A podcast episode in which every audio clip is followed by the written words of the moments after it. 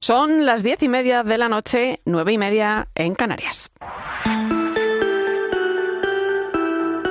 Irene Pozo. La linterna de la iglesia. Cope, estar informado.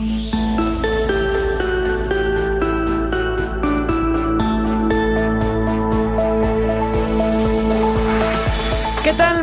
Buenas noches. Esta tarde he tenido el privilegio de conocer en primera persona el trabajo que la Iglesia lleva a cabo con su pastoral penitenciaria. Ha sido durante el congreso que están celebrando en Madrid y cuyo nombre es muy sugerente porque afirma que otro cumplimiento de pena es posible. Y es una realidad que viene avalada por la experiencia vivida durante la pandemia. La verdad que el confinamiento en los centros penitenciarios tuvo que ser muy duro. Si fuera nos veíamos privados de libertad y eso hacía mella en nosotros, ¿cómo tuvo que ser para las personas que ya estaban privadas de libertad cumpliendo condena en unos centros que cerraron sus puertas a la visita de sus familiares, de los voluntarios que entraban en la cárcel. Hoy me he llevado una grata sorpresa porque no sabía que muchas personas durante el confinamiento habían cumplido condena de otra manera. Muchos presos salieron en tercer grado y otros ni siquiera ingresaron en prisión. Cumplieron condena en libertad, con otro tipo de medidas como por ejemplo pues los terceros grados telemáticos, los que llamamos con pulsera. La cuestión es que se plantearon otras medidas alternativas y no por ello aumentó el número de delitos ni tampoco de presos. Y eso demuestra que se puede, que otra forma de cumplir condena, además de la prisión, es posible. He escuchado esta tarde hablar a madres con el corazón en un puño, madres con un sentimiento de culpa desgarrador, madres que decían que necesitaban el cariño que no tenían. Y a su lado, acompañando su sufrimiento, la Iglesia. Porque como recordaba uno de los capellanes que nos ha acompañado en este encuentro, Dios camina con nosotros. Y esa esperanza la hemos comprobado también con el testimonio de una persona que cumplió condena a través del trabajo en beneficio de la comunidad. Hoy es voluntario, llegó con miedo y se quedó para servir y acompañar a quienes estaban en la misma situación que él vivió. La verdad es que la pandemia nos ha enseñado mucho, también en el ámbito penitenciario, y si hay algo positivo es precisamente, bueno, pues que, hemos comprobado que hay alternativas, ¿no? Y la Iglesia en esto tiene callo. Es un terreno que conoce bien y que quiere sumar a través de su trabajo de concienciación en la sociedad, con la aportación de pisos y casas de acogida, ofreciendo puestos de trabajo en beneficio de la comunidad, con la formación a través de cursos que ayuden a rectificar determinadas conductas. Estoy contenta de haber aportado mi granito de arena en este encuentro al que fui a moderar una mesa de experiencias con la certeza de que otra condena es posible, pero no sabía que iba a salir de allí con el corazón tan lleno. Como me ha dicho esta tarde una buena amiga, a veces pues uno no sabe que va abriendo camino. Bienvenido a la linterna de la iglesia. Te saluda Irene Pozo en este viernes 21 de octubre. La linterna de la iglesia. Irene Pozo. Cope, estar informado. Y como cada viernes, puedes seguirnos a través de las redes sociales. Estamos en Iglesia Cope, en Facebook y Twitter, hoy con el hashtag linternaiglesia21o.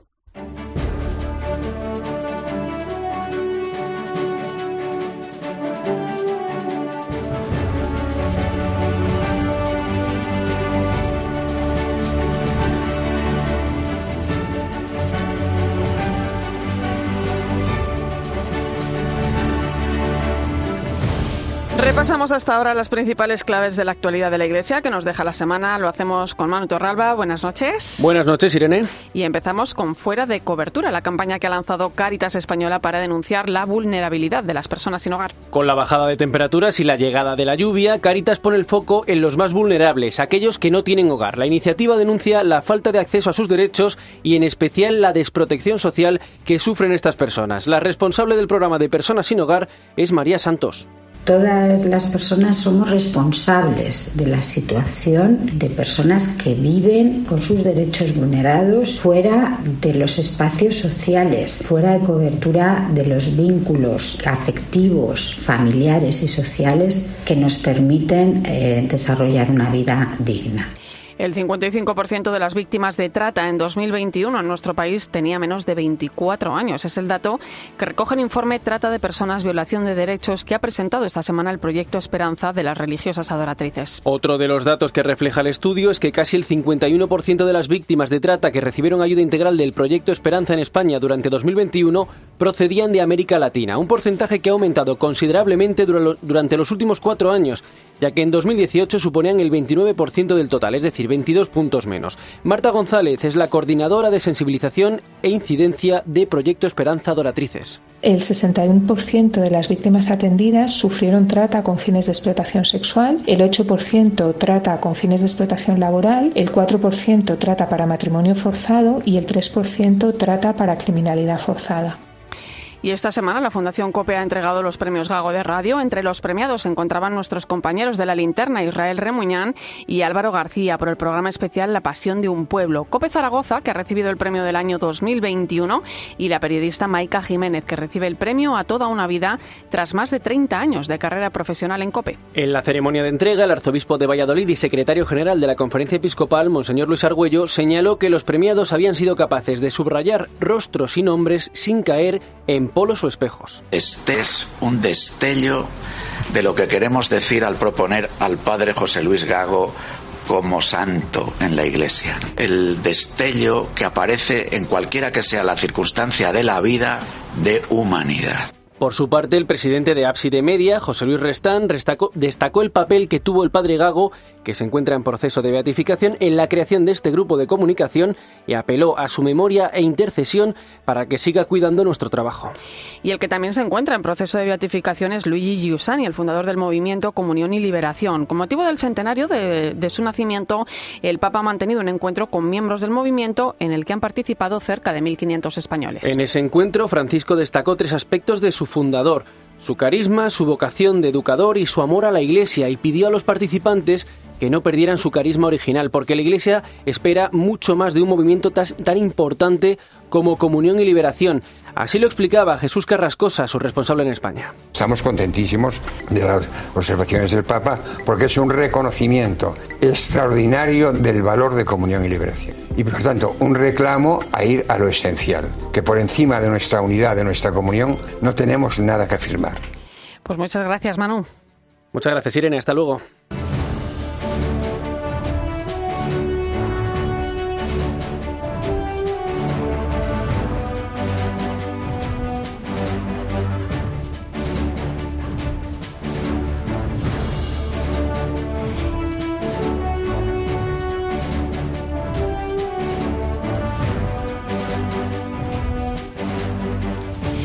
Este domingo la Iglesia celebra el DOMUN, el Domingo Mundial de las Misiones. Durante toda la semana se están celebrando diferentes actos para recordarnos la vocación de todos los cristianos a la misión. El invernadero del Palacio de Cristal de Arganzuela, en Madrid, está cogiendo este año la exposición El DOMUN al Descubierto, un recorrido por la historia del DOMUN y por la actualidad de la misión a través de fotografías, testimonios y datos. Además, con motivo de los 200 años que celebra Obras Misionales Pontificias, se han instituido los premios Beata Paulín Jaricot y Beato Paolo Manna, que se entregarán mañana a los misioneros Pierluigi Macali y Gloria Cecilia Narváez y a la expresidenta de Manos Unidas y Misión América, Ana Álvarez de Lara. Mientras, este miércoles, la encargada de pronunciar el pregón del Domun fue Tamara Falcó. Pues una frase que cambió mi vida, que es de la Madre Teresa de Calcuta. Se puede encontrar Calcuta en todas partes, si tienes ojos para ver. Y no solo para ver, sino para mirar. En todos los lugares del mundo hay personas no amadas, no deseadas, rechazadas, personas a las que nadie ayuda, personas marginadas y olvidadas. Y esta es la mayor de las pobrezas. Por cierto, el director nacional de Obras Misionales Pontificias, José María Calderón, presentó este martes la campaña del Domún de este año, que lleva por lema Seréis mis testigos. Calderón recordó que España es una auténtica potencia, con casi 10.000 misioneros y el segundo país que más contribuye económicamente a las obras misionales pontificias después de Estados Unidos. También señaló que esta campaña debe despertarnos a la misión. Todos los bautizados hemos recibido la vocación a la misión y el DOMUN quiere ser como una especie de llamada de atención, una especie de campana que avise a todos los cristianos que despierte del letargo y que nos haga ser conscientes de que tenemos que evangelizar. Seréis mis testigos nos está sirviendo como lema para traer a la sociedad española el testimonio de esos hombres, mujeres que están sirviendo a la Iglesia como testigos de Cristo en los países de misión.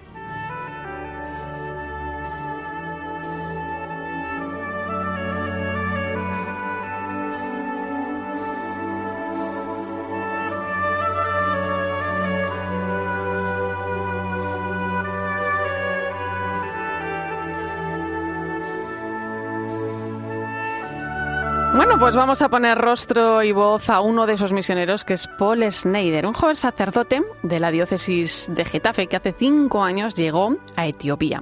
Su misión transcurre en el Valle de la Garba, una zona montañosa de difícil acceso y prácticamente incomunicada. Paul, buenas noches. Buenas noches, Irene. Oye, ¿qué le lleva a uno a dejar su vida en cierto modo acomodada, ¿no? O al menos fácil, ¿no? Eh, meter el Evangelio en la maleta y plantarse en Etiopía.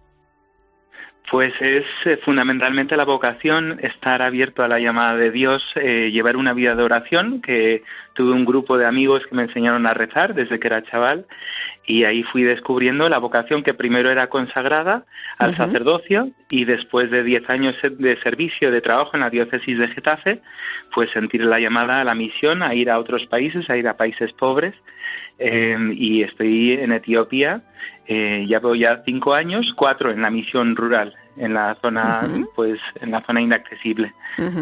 Oye em, eh, Paul cómo es tu misión porque imagino que en la zona donde estás eh, no deben llegar los recursos fácilmente.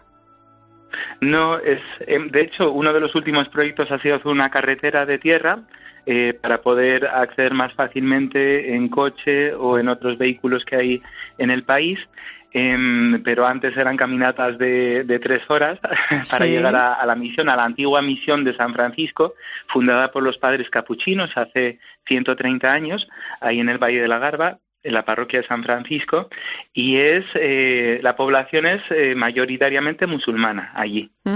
Eh, claro, es que fíjate, yo hablaba esta misma mañana precisamente con un equipo de misioneros por el mundo, el programa de 13, bueno, pues que hace tres años tuvo oportunidad de visitarte y conocer más a fondo la labor que llevas a cabo.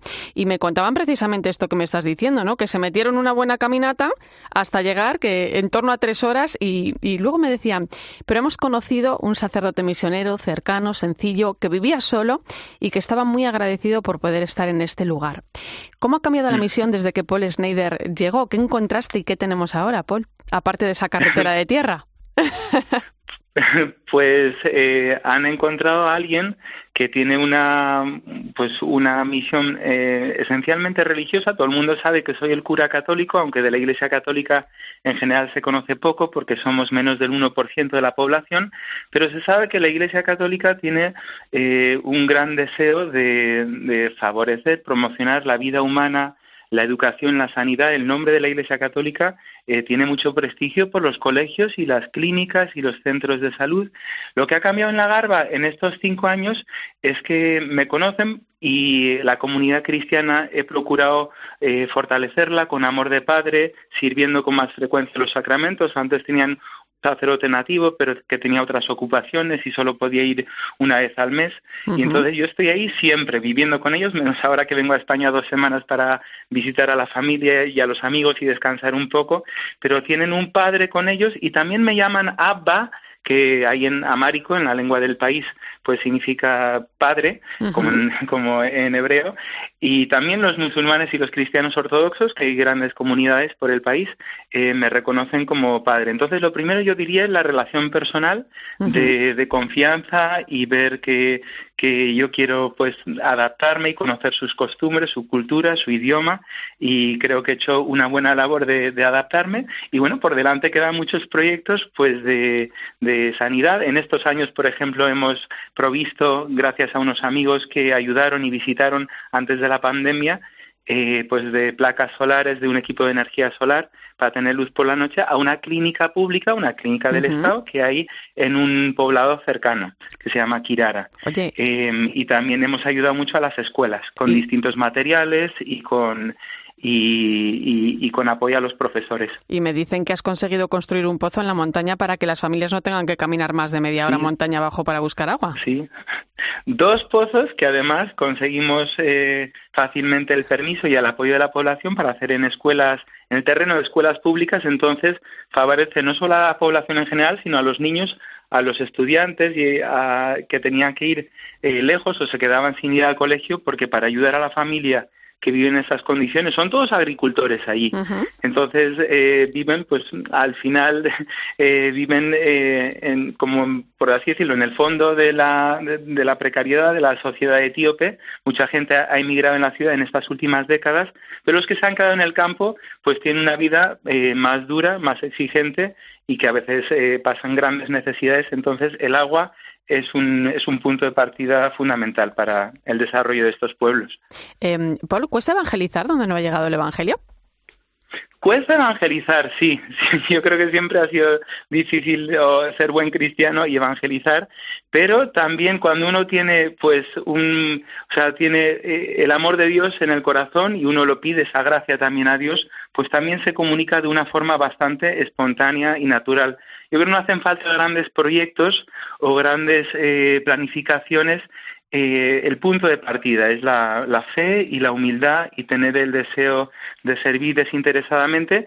Cuesta un poco evangelizar porque hay muchos musulmanes y también la Iglesia Cristiana Ortodoxa con la que tendemos muchos puentes, pues tienen, se identifican mucho la religión con los grupos étnicos. Y entonces eso hace que religiosamente hablando parezca, parezca, digo, que todo el pescado está vendido. Eh, pero no es así luego. Cuando uno está varios meses y varios años trabajando con la gente, empieza a haber mayor apertura, deseo, curiosidad, y eso hace que, aunque no se refleje en gran número de conversiones, eh, uno esté eh, deseoso de, compartir y acercarse y uno vaya perdiendo eh, el miedo a los prejuicios que puedan tener hacia mí por ser extranjero o por ser católico. Entonces, estoy vivo feliz ahí, tengo que decirlo. ¿Cómo, ¿Cómo, es un día, ¿Cómo es un día normal en la vida de Paul Schneider?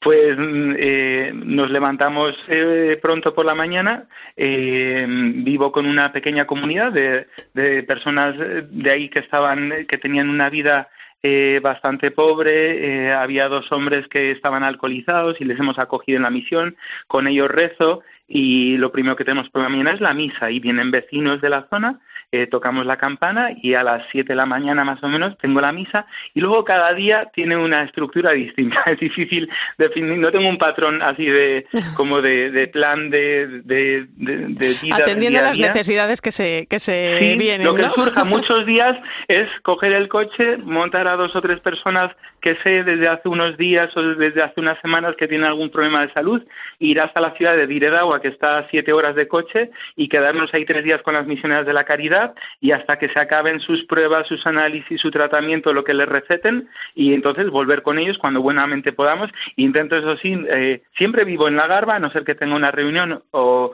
otro compromiso o algún servicio que hacer, pero los domingos procuro estar siempre allí para la misa y la comunidad.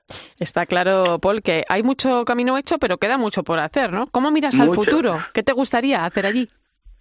Pues muchas cosas. Eh, desde luego, eh, mejorar las escuelas que hay, eh, trabajando con la población. Yo siempre antes de emprender un proyecto, más que em, pues fiarme de solamente mi intuición o de mi deseo, pregunto mucho a la población y les pregunto cómo podemos mejorar vuestros hijos, pensad en su educación, que puedan tener más oportunidades, aunque sean aquí, les digo también muchas veces, aunque su misión y su futuro, su trabajo sea ser aquí agricultores, qué bueno sería que estén eh, mejor instruidos, que puedan todos leer y escribir, que sean bilingües en los dos idiomas de la zona, que aprendan también inglés eh, y les intento, eh, pues eso, eh, motivar para que eduquen a sus hijos porque, porque a veces no lo ven útil y, y entonces depende mucho de, de cómo ellos lo, lo acepten y lo, y lo deseen. Intento motivar el deseo. Eh, otros proyectos para el futuro, pues hay un puente por hacer, hay pues, casi como una obra pública como la carretera que hemos hecho eh, y también una clínica eh, de atención primaria de, de, salud en una zona más remota que también atiendo y que les cuesta mucho. Si hay un accidente, una mujer que tiene que dar a luz, pues es muy difícil trasladarse hasta la otra clínica de Kirara, entonces eh, también estoy pensando en abrir una clínica pues en los próximos años. Si Dios me da salud y vida, yo tengo el deseo de estar muchos años ahí. Como dice el Papa Paul, hay que soñar en grande, o sea que desde aquí, desde aquí te apoyamos. Soñar es gratis, además. Luego Dios pone los medios. Efectivamente. Gracias por tu testimonio que pone rostro a uno de esos más de 10.000 misioneros españoles repartidos por el mundo que se dejan la vida por dar a conocer con su palabra y su ejemplo a Jesús. Por todos ellos va un pedacito de este domingo de las misiones, el DOMUM.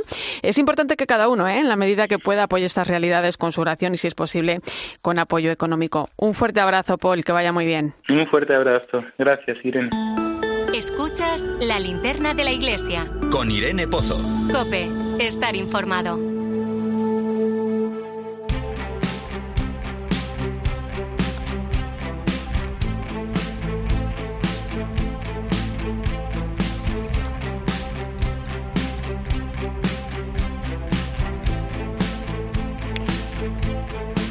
Es tiempo ahora para la información de las diócesis. Comenzamos en Madrid, donde mañana a las 11 se va a celebrar la beatificación de 12 mártires redentoristas víctimas de la persecución religiosa de los años 30 en nuestro país. Nacho de Gamón, buenas noches. Buenas noches, Irene. La ceremonia la va a presidir el prefecto del Dicasterio para las Causas de los Santos, el cardenal Marcelo Semeraro, y será concelebrada por el arzobispo de Madrid, por el cardenal Carlos Osoro. La investigación la comenzaron en 1936 los pocos redentoristas que quedaron en la capital con la recopilación de testigos y conocidos. Y ya en 2006, el padre Antonio Manuel Quesada recibió la responsabilidad de ser el vicepostulador de la causa. Todos eran o navarros, burgaleses, lo que hice fue, en primer lugar, escribir a los párrocos natales. Y después lo que me dediqué es, por las páginas blancas de Internet, ir buscando coincidencias de familiares. Se consiguieron los testimonios de 21 testigos y 380 documentos que fueron enviados a Roma. A la ceremonia, que puede seguirse a través de la web del Arzobispado de Madrid, acudirán más de 100 familiares de estos 12 mártires. Y seguimos en Barcelona, concretamente en su Museo Diocesano, donde se ha abierto la exposición Ignatius Experience, una muestra que conmemora el 500 aniversario de la llegada de San Ignacio de Loyola con la exhibición de varias obras relacionadas con la vida del santo y la orden religiosa que fundó en 1534, la Compañía de Jesús. Cope Barcelona, Yolanda Bernal, buenas noches. Buenas noches, Irene. En esta exposición se pueden contemplar diferentes obras relacionadas con la vida de San Ignacio de Loyola y se hace a través de un itinerario por el camino que recorrió desde que fue herido en la defensa de Pamplona, su convalecencia en Loyola y su peregrinación que le llevó por media Europa hasta París, donde fundó la Compañía de Jesús. Precisamente la exposición también hace un pequeño recorrido por la historia de esta compañía y de los jesuitas durante los últimos cinco siglos. La muestra se puede visitar hasta el próximo 5 de febrero en el Museo Diocesano de Barcelona. Han colaborado el Museo de Montserrat y la Catedral de Barcelona. Se enmarca en la celebración del año ignaciano que conmemora el 500 aniversario de la conversión de San Ignacio en Manresa. La delegación de pastoral con los gitanos de la diócesis de Orihuela Alicante ha visitado los asentamientos situados a las afueras de Roma, donde han tenido la posibilidad de charlar con las personas que los acompañan. Copia Alicante, José Ramón Zaragoza, buenas noches. Buenas noches, Irene. El grupo de la Pastoral Gitana del barrio de los Palmerales de Elche ha conocido la realidad del pueblo gitano a las afueras de la ciudad de Roma. Y es que este grupo ha sido invitado por Alessandra Silvi, que es miembro del Dicasterio para el Servicio del Desarrollo Humano Integral, para conocer la realidad de la comunidad. Pudieron comprobar de primera mano que en estos asentamientos hay una gran población de migrantes provenientes de la antigua Yugoslavia, sobre todo de Bosnia, y que las religiones más numerosas en estos campamentos son la musulmana y la ortodoxa, y que hace que haya dificultades. Además, pudieron ver cómo la Fundación Migraciones y la comunidad de San Egidio acompañan en estas dificultades en la documentación y es que les acompañan también a la hora de la salida de los campamentos a los barrios populares en la medida que se tengan los papeles en regla y puedan trabajar. Y este curso, cerca de mil seminaristas mayores vivirán en los seminarios de nuestro país para formarse como sacerdotes. Manu Torralba se ha acercado hasta uno de ellos en Madrid para conocer en qué consiste el itinerario que tienen que seguir durante los ocho años que duran sus estudios. Bye.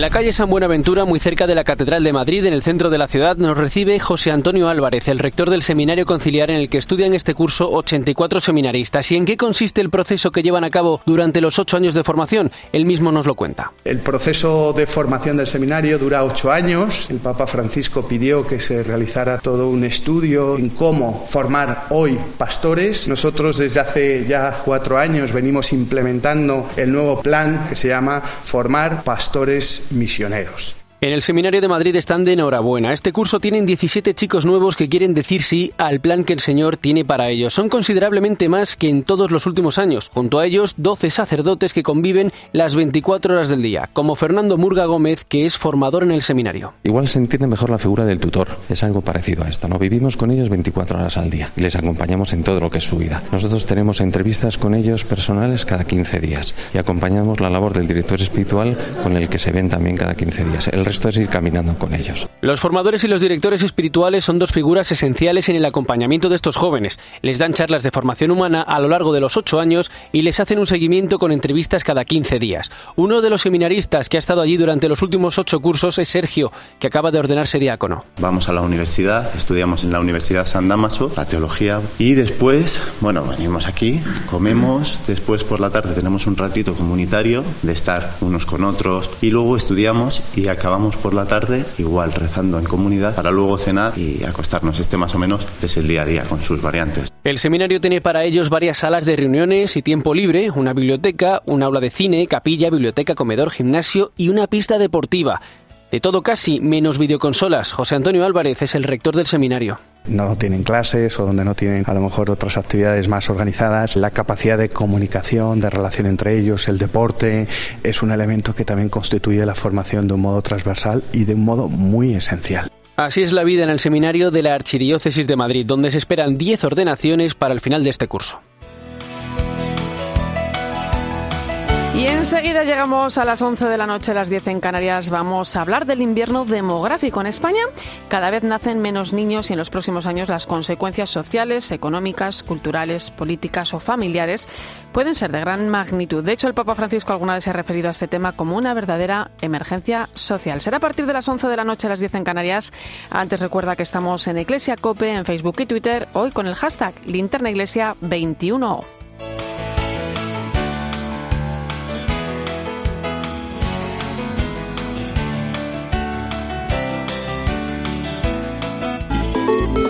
Irene Pozo en Twitter en arroba eclesiacope, en nuestro muro de Facebook, eclesiacope y en cope.es.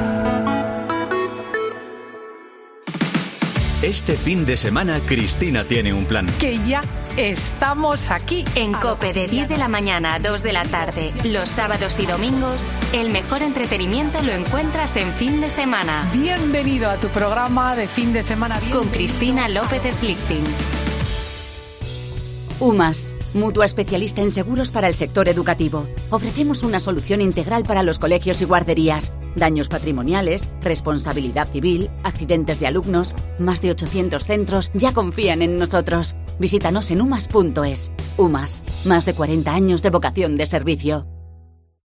Fuimos las primeras religiosas que fuimos eh, tomadas por los eh, rebeldes. Sean orgullosos de sus misioneros y sigan sosteniéndoles. Este 23 de octubre es el Día del Domund. Conoce la misión de la Iglesia y colabora en domund.es.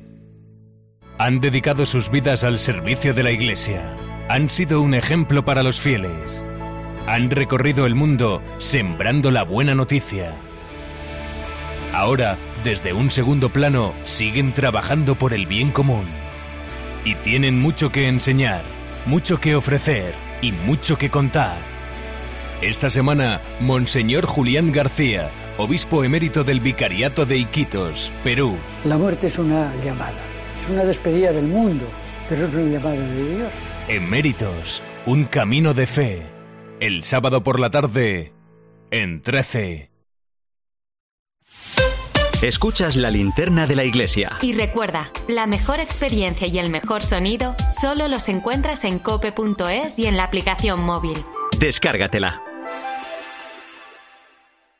Al volante es fundamental tener una buena agudeza visual, tanto de lejos como de cerca, para tener una buena capacidad de respuesta y evitar posibles accidentes. Por tu seguridad y la de los tuyos, revisa tu vista una vez al año en tu óptico optometrista de confianza. Es un mensaje del Colegio Nacional de Ópticos Optometristas. Elegir el queso grana padano es abrazar los valores italianos que lo hacen único, porque en el sabor de grana padano se encuentra el sabor de Italia, la emoción de compartir un sabor que enamora al mundo entero. Grana padano, un sentimiento italiano.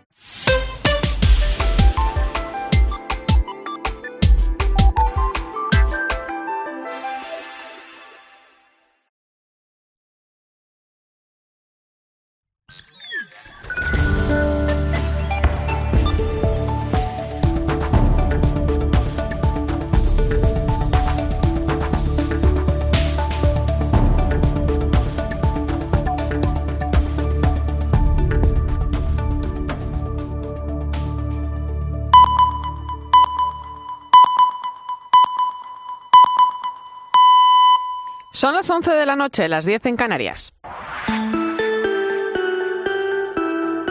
Irene Pozo. La linterna de la iglesia. Cope, estar informado.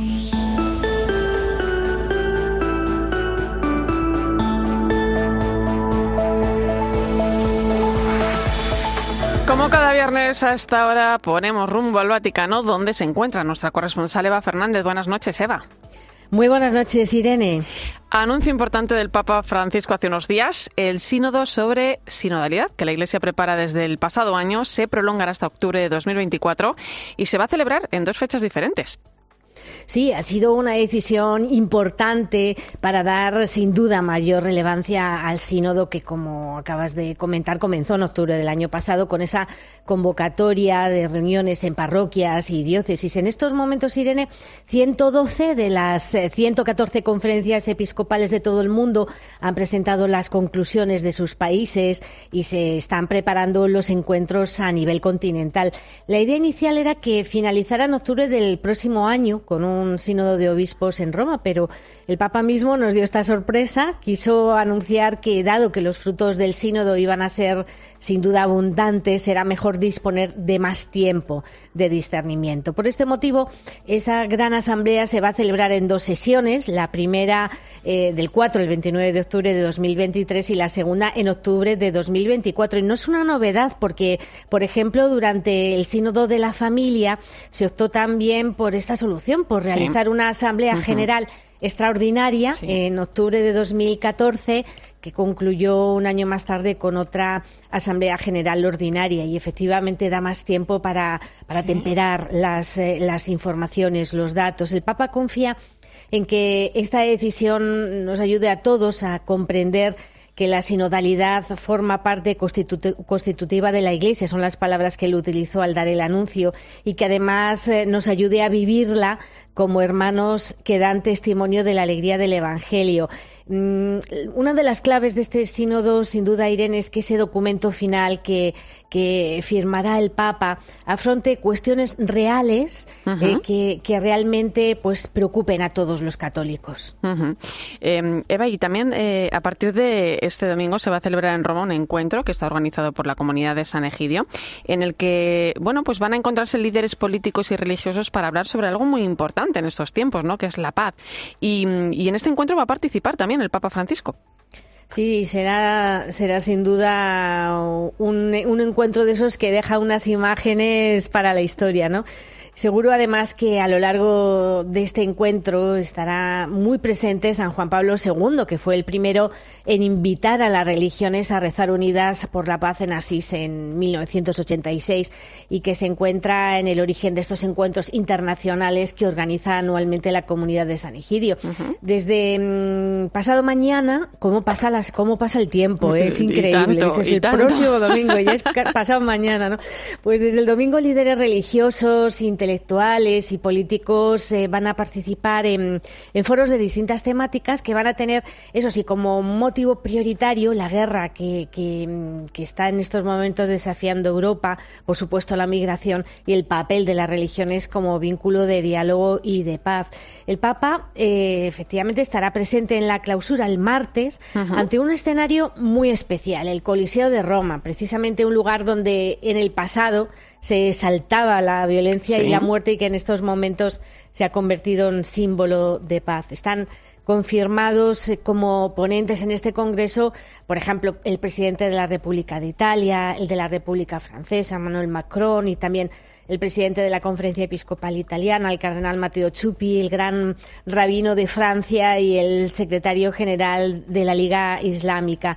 Y, mm, y también están, por cierto, invitados, esto será algo especialmente importante si es que vienen los representantes de la Iglesia greco-católica ucraniana y de la Iglesia ortodoxa rusa, que, todavía no está claro si, si vendrán o si enviarán a alguna delegación para que esté presente, si vendrá uno, si no vendrá otro, ¿no? Eh, por, por, este mm, lo que es a día de hoy las cuentas nada, nada más y nada menos que, que, se espera unos 2.500 representantes de 50 países de todo el mundo. O sea que es un, congreso muy importante y que fíjate, en cierta forma va a ser una cita que enlace eh, los encuentros interreligiosos que el Papa celebró recientemente en Kazajistán y que tendrá lugar muy pronto en, en Bahrein, ya prácticamente en menos de 15 días. Y ese diálogo de fondo, claro que sí. Bueno, pues habrá que estar muy atentos, compañera. Muchas gracias. Buen fin de semana. Un abrazo, igualmente. Un abrazo. Hasta pronto. Escuchas la linterna de la iglesia. Con Irene Pozo. Cope, estar informado. Son las 11 y 5 minutos de la noche, una hora menos en Canarias. Entramos en tiempo de tertulia. Hoy con el análisis de Silvia Rozas, directora de Iglesia. Buenas noches. Hola, muy buenas noches. Y Fernando Prado, director de Publicaciones Claretianas. Bienvenido. Muy buenas noches. Bueno, pues vamos a comenzar con un tema que preocupa especialmente a la Iglesia, el invierno demográfico. En España cada vez nacen menos niños, la tendencia además es a la baja, factores como la economía, los problemas para conciliar, el anteponer nuestra carrera profesional o esa corriente cultural que ve a los hijos como una carga influyen negativamente en ello. Nos lo cuenta José Melero. Nacen pocos niños y las consecuencias son cuanto menos inquietantes. En 2021 dieron a luz algo más de 336.000 niños, la cifra más baja desde 1941. 2008, año del estallido de la crisis, fue la última vez que superamos el umbral del medio millón de nacimientos, lo que nos lleva a pensar que la situación económica influye. Esto nos dicen los jóvenes. Por mi situación económica, obviamente, por el trabajo, ¿no? Por el tema de lo que es un trabajo estable, un empleo indefinido. Con la situación actual de precios de alquiler es ponerse a pensar en traer una, otra vida al mundo. O sea, es muy difícil. Pero los estudios revelan que los jóvenes españoles desean una media de dos hijos. Son las barreras económicas y la incertidumbre lo que frenan a muchos a formar una familia. Julia Cordero, profesora de Sociología en la Universidad Complutense de Madrid, en declaraciones a Eclesia. Esa sensación de inestabilidad, de vivir en un mundo muy inestable e incierto y, por supuesto, pues en general la decisión de tener, de formar una familia se toma bueno cuando hay cierta seguridad de poder mantener esa familia en el futuro. Tampoco las ayudas públicas a la familia son las apropiadas, como ha remarcado a esta casa el vicepresidente de la COE, Javier González de Lara. Creo que nos falta dar ese paso. Mayor concienciación pública, mayor concienciación administrativa, con bonificaciones, con ayudas, con desgrabaciones fiscales.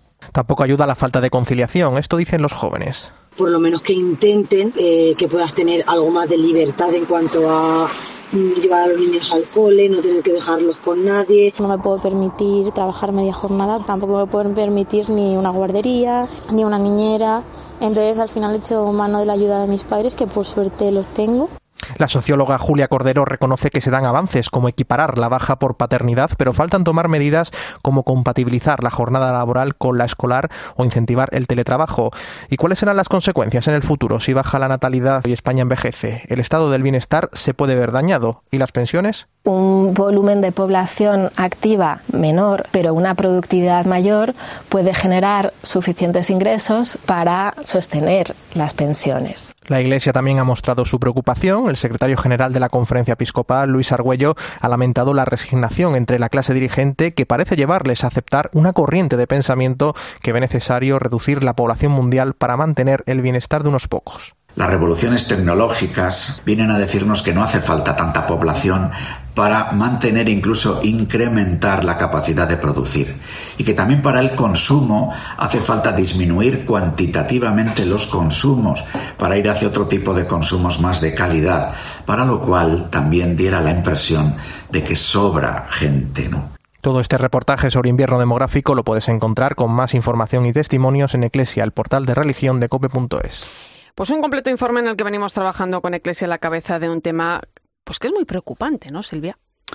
Sí, es preocupante porque además, fíjate, Pepe Melero en una de las entrevistas que hizo a, un joven por la calle, le, decía, eh, el chico le decía, tenemos que ser un país de más, no de menos.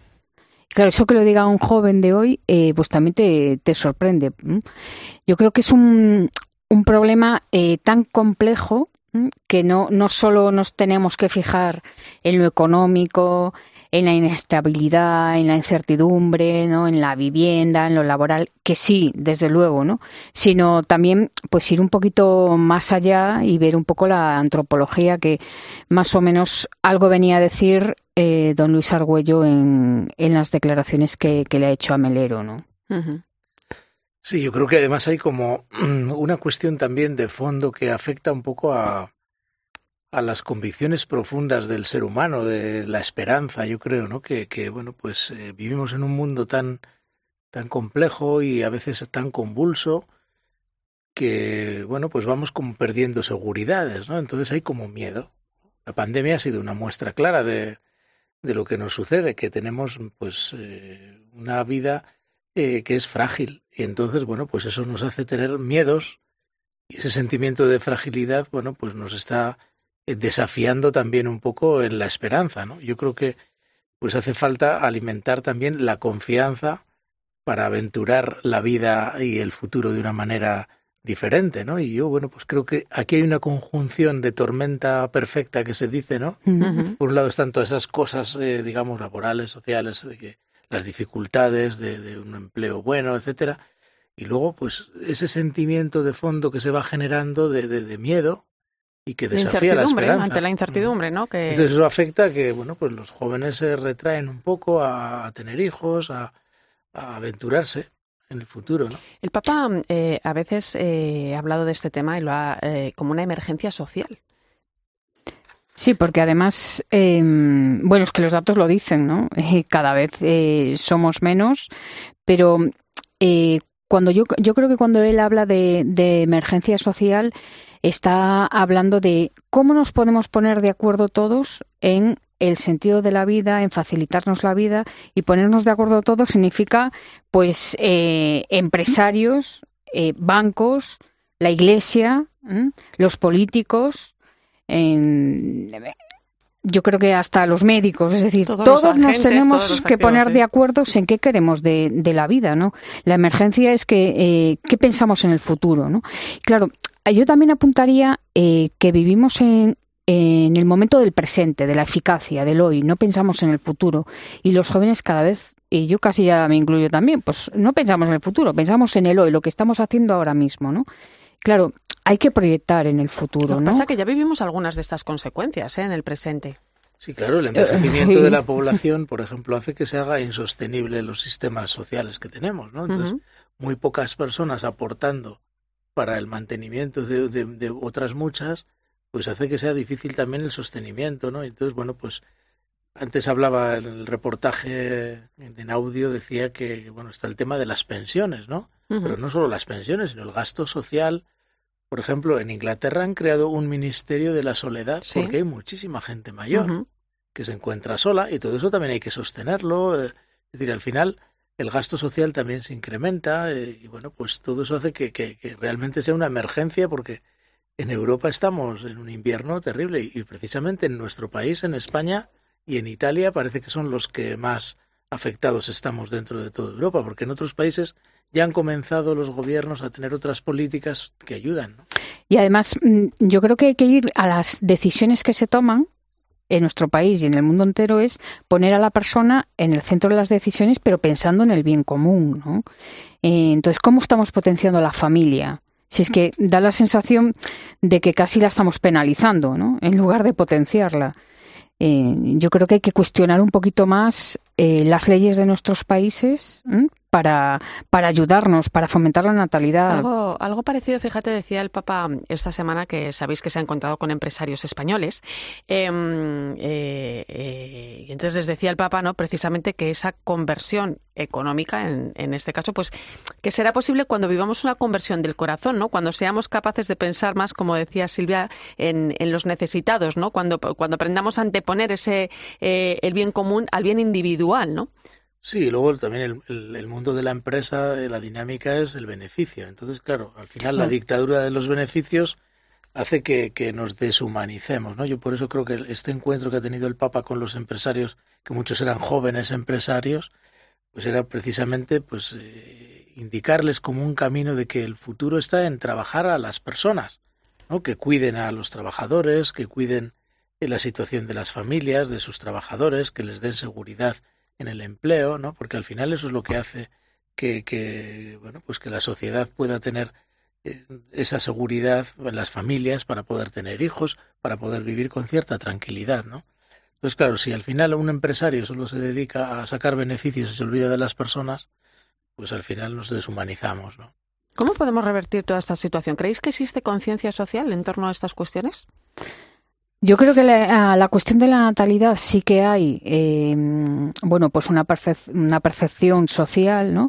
El problema es en el día a día. ¿no? El, problema es que el joven tiene que pagar el alquiler y que eh, pues la madre tiene que trabajar, y digo la madre, ¿no? trabajar, pero estar a la vez con cien mil cosas en la cabeza del niño, la niña, tal. Entonces, al final es, eh, vivimos estresados, ¿no? Eso por una parte. Después, en el tema de los empresarios, a mí me ha gustado mucho eh, cómo les ha dicho el Papa que tienen que ser profetas, ¿no? Y que tienen que ser profetas además de anunciar y de edificar nuestra casa común, ¿no? O sea, nuestra casa común como una integralidad de todo, ¿no? La persona eh, en el centro, respetando además todas las formas de vida, ¿no? Y, también les dijo. Eh, que hay que estar pendientes de, los que son pobres, pero no hay que amar eh, la miseria, ¿no? Sino que hay que combatirla, ¿no? Claro que se lo diga a los empresarios que bueno, es, es, es, complicado, pero ojalá nos pudiéramos sentar todos los agentes sociales sí. y, y, llegar a acuerdos, ¿no? Uh -huh. Vamos con otro tema. Mañana mm, sábado vence el acuerdo que la Santa Sede mantiene con China para el nombramiento de obispos. Todo apunta eh, a que va a ser renovado. Eh, el primer acuerdo se firmó en el año 2018, se renovó en el año 2020, son acuerdos bianuales. Eh, parece que va a ser renovado ahora en, en 2022. Eh, yo os pregunto, ¿por qué es importante este acuerdo? ¿Qué pasa en China para tener que haber llegado a mantener eh, un acuerdo ¿no? de este tipo? Pues lo que sucede es que en China hay iglesia también, y entonces hay que cuidar a la iglesia que hay. Y claro, como sabes, China es un país muy poblado y por tanto la iglesia es más numerosa de lo que la gente piensa.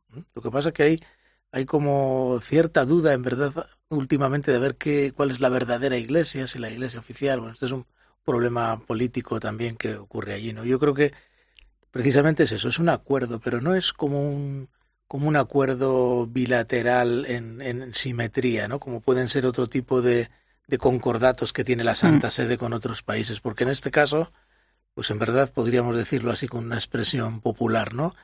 Eh, China tiene la sartén por el mango y entonces, bueno, no nos queda otro remedio a la Iglesia que bueno, aceptar es, lo poco que, bueno, que nos una, dejan hacer. Es, es, una vía de diálogo con, con China. ¿eh? Eh, claro. Fijaros, para entender este acuerdo eh, tenemos que remontarnos al, al, al, año, a los años 50, al año 51, cuando se expulsa al nuncio del país acusado de, de espionaje y, y, desobediencia al gobierno, algo que ya se había hecho con el prefecto apostólico de Pekín unas semanas antes. Se expulsaron a todos los sacerdotes extranjeros de China y el gobierno era el que decidía y nombraba nuevos obispos. ¿no? Por eso es importante este acuerdo, que aunque no es perfecto, eh, es un acuerdo provisional, pero reconoce el derecho del Vaticano para intervenir en el nombramiento de nuevos obispos. Claro, y eh, si echamos también la vista atrás así, eh, Juan XXIII, Pablo VI dieron pasitos muy uh -huh. pequeñitos, ¿no? Juan Pablo II avanzó. ¿no?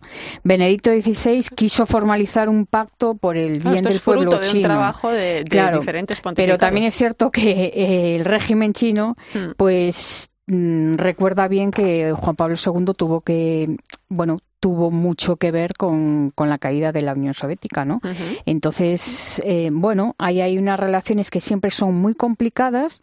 La Iglesia, mm, el Vaticano, mm, dice, no existen dos iglesias, ¿no? Lo que quiere decir el Vaticano es, bueno, existen dos comunidades de fieles que están llamadas a reconciliarse, ¿no? Pero lo que sí es cierto es que eh, hay pocos obispos obedientes a Roma, ¿no? eh, frente a la Asociación Patriótica Católica China, que es dependiente del Estado. ¿no? Uh -huh. Entonces, todavía hay grupos de católicos chinos ¿eh? que están viviendo ocultos y perseguidos. Entonces, bueno, eh, yo creo que los acuerdos son buenos y se necesitan y es necesario y desde luego el Papa Francisco es el Papa del diálogo y seguirá por ahí, pero qué ayuda necesitan pues nuestros bueno nuestros compañeros compañeras que viven en situaciones Mira, vamos a así. escuchar eh, precisamente a Esteban Aranaz es eh, español que es uno de los siete sacerdotes a los que el gobierno chino ha dado permiso para ejercer su ministerio con los católicos extranjeros en su caso con la comunidad hispanohablante Evidentemente, todavía hay muchos temas pendientes. está todo, diríamos, por hacer. Pero en mi opinión creo que se están dando pasos interesantes. A día de hoy, en China, todos los obispos son católicos y están en comunión con el Santo Padre. Esto es un gran paso. Evidentemente, todavía hay muchos temas pendientes. Tengamos paciencia. China es un país donde todo el mundo está acostumbrado a esperar. Bueno, ya decía hace unas semanas el cardenal Parolín, el, secretario de Estado Vaticano, que es el que está al frente de este tema, decía, hacemos una política de pequeños pasos y cualquier resultado, aunque sea no sea espectacular o aunque al principio parezca que no tiene gran repercusión, es un pasito adelante. Claro, es un pasito. Lo que pasa es que a la Iglesia tampoco se nos puede eh, callar mm, y no denunciar, porque estamos llamados a anunciar el Evangelio y a denunciar las injusticias, ¿no? Entonces, bueno, pues claro, en esa denuncia, pues también hay que hacerla con esa mano izquierda y yo creo que es un poco lo que lo que quería decir este sacerdote también, ¿no? Es decir, bueno, mm, está allí y, nos movemos en el posibilismo, lo, que se, puede, lo que se puede, que es mm. más bien poco, pero bueno, perdonadme porque el domingo es otro día importante, el día del Domun, y Ana Medina nos recuerda que todos estamos llamados a la misión. Buenas noches, Ana. Buenas noches, Irene. En vísperas del Domun, hoy la imagen que desata este comentario tiene nombre propio. Es el nombre de una niña fuerte, que es lo que significa Muana Makasi. Es la heroína adolescente de unos cómics que publica desde principios de año la revista misionera Aguiluchos. Es obra de las guionistas África González y Carla Fibra y del dibujante Miguel Redondo.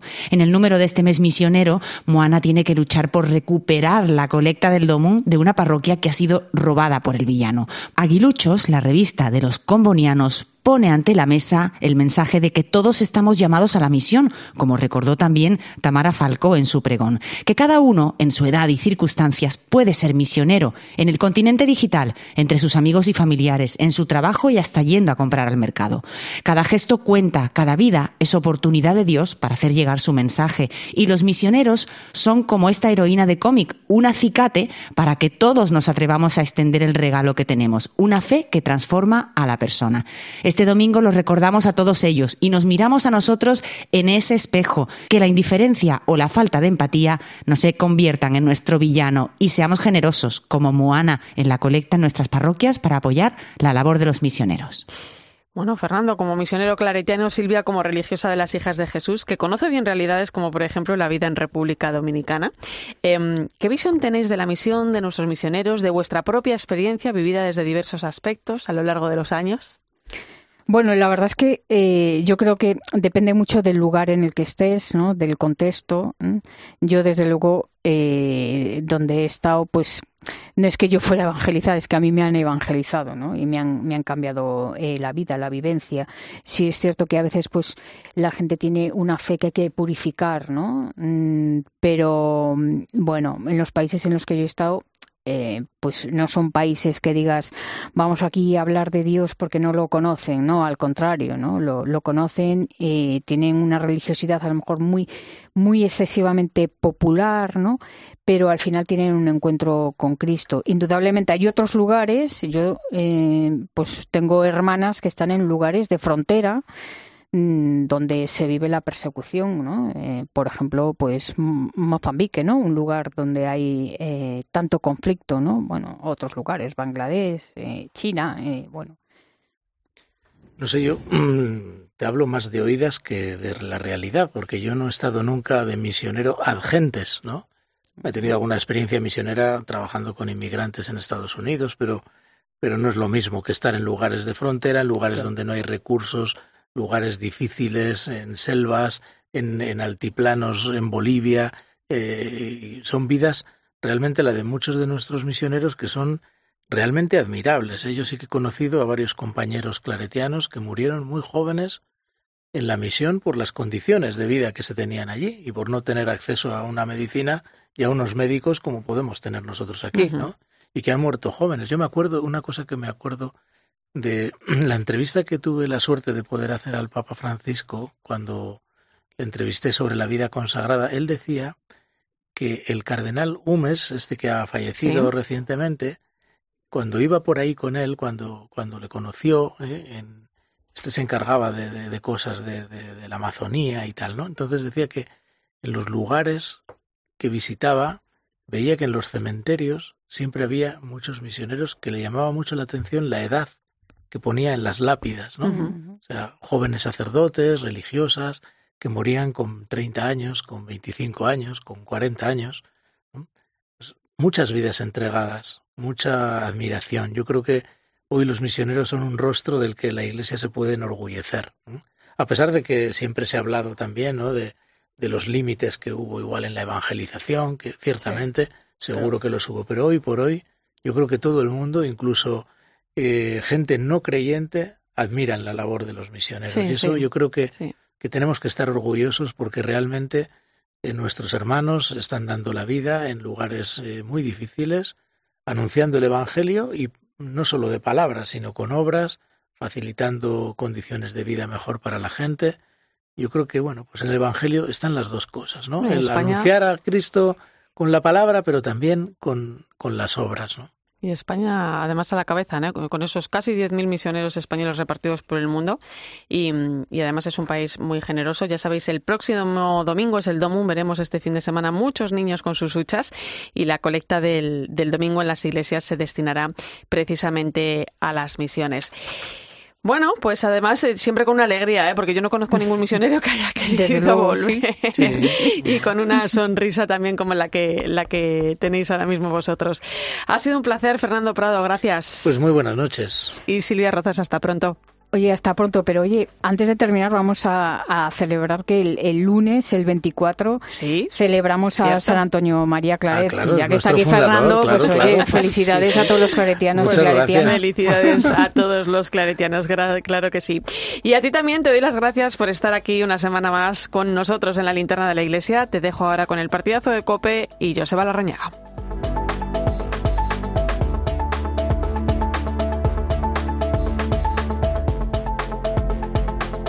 Irene Pozo. La linterna de la iglesia. Cope, estar informado.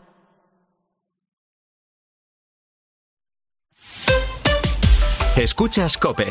Y recuerda, la mejor experiencia y el mejor sonido solo los encuentras en cope.es y en la aplicación móvil. Descárgatela. A ese dolor de espalda que te fastidia el fin de semana. Y a ese dolor de cabeza que pone a prueba tu paciencia, ni agua. Ibudol es el primer ibuprofeno bebible en formato stick pack para aliviar el dolor rápidamente, con agradable sabor y sin necesidad de agua. Al dolor, ni agua. Ibudol tenía que ser de Kern Pharma. Lea las instrucciones de este medicamento y consulte al farmacéutico. ¿Sabía usted que la naranja, una vez cogida del árbol, va perdiendo propiedades? Por eso Don Simón ha hecho una planta única en el mundo, rodeada de millones de naranjos para poder exprimir las naranjas una a una recién cogidas del árbol. Zumo exprimido, don Simón, como tener un naranjo en casa. La gran diferencia. Plantar un árbol. Ético. Y que Zurich ayude a frenar el cambio climático reforestando el planeta. Super ético. Con la iniciativa Un seguro, un árbol, en Zurich plantamos un árbol por cada seguro que contrates. Consulta con tu experto en seguros o entra en zurich.es. Hagámoslo épico. Zurich. Bienvenido al Wisoft de Llevamos 10 años casados y esta llama hay que avivarla. Os recibiremos con un combinado de fruta de la pasión, cava y canela. Para nosotros, la gasolinita del amor. Y nuestra proa cuenta con un romántico espacio para recrear el beso más famoso del cine. Cada persona tiene su momento y cada momento su crucero. Déjate asesorar y reserva tu crucero de Costa Cruceros por 50 euros y con hasta un 10% de descuento. Solo en Crucero Fantástico 2023 de Viajes El Corte Inglés. Consulta condiciones. Con Daikin te ahorras el invierno y te ahorras también el gas. Así puedes reducir hasta un 50% la factura de calefacción. Daikin te ofrece soluciones como la bomba de calor o la aerotermia para tener calefacción y aire acondicionado en un mismo equipo. Ahórrate sustos, ahórrate gastos y ahórrate el invierno con Daikin. Ahora más que nunca necesita respuestas y en COPE las preguntas las hace Carlos Herrera con los protagonistas de la actualidad. Nilufar Saderi es una voluntaria iraní por los derechos humanos en Irán. Eh, Nilufar, ¿cómo está? Muy buenos días. Hola, muy buenos días. el nombre de una mujer que recorre el mundo, una mujer que murió después de ser detenida por la llamada policía de la moral en Teherán. Llevaba mal puesto el velo islámico. ¿Qué significa Masha Amini para todas ustedes? Es una de miles y miles de mujeres, de personas que han sido asesinadas por este régimen. De lunes a viernes, desde las 6 de la mañana, todo pasa en Herrera en Cope.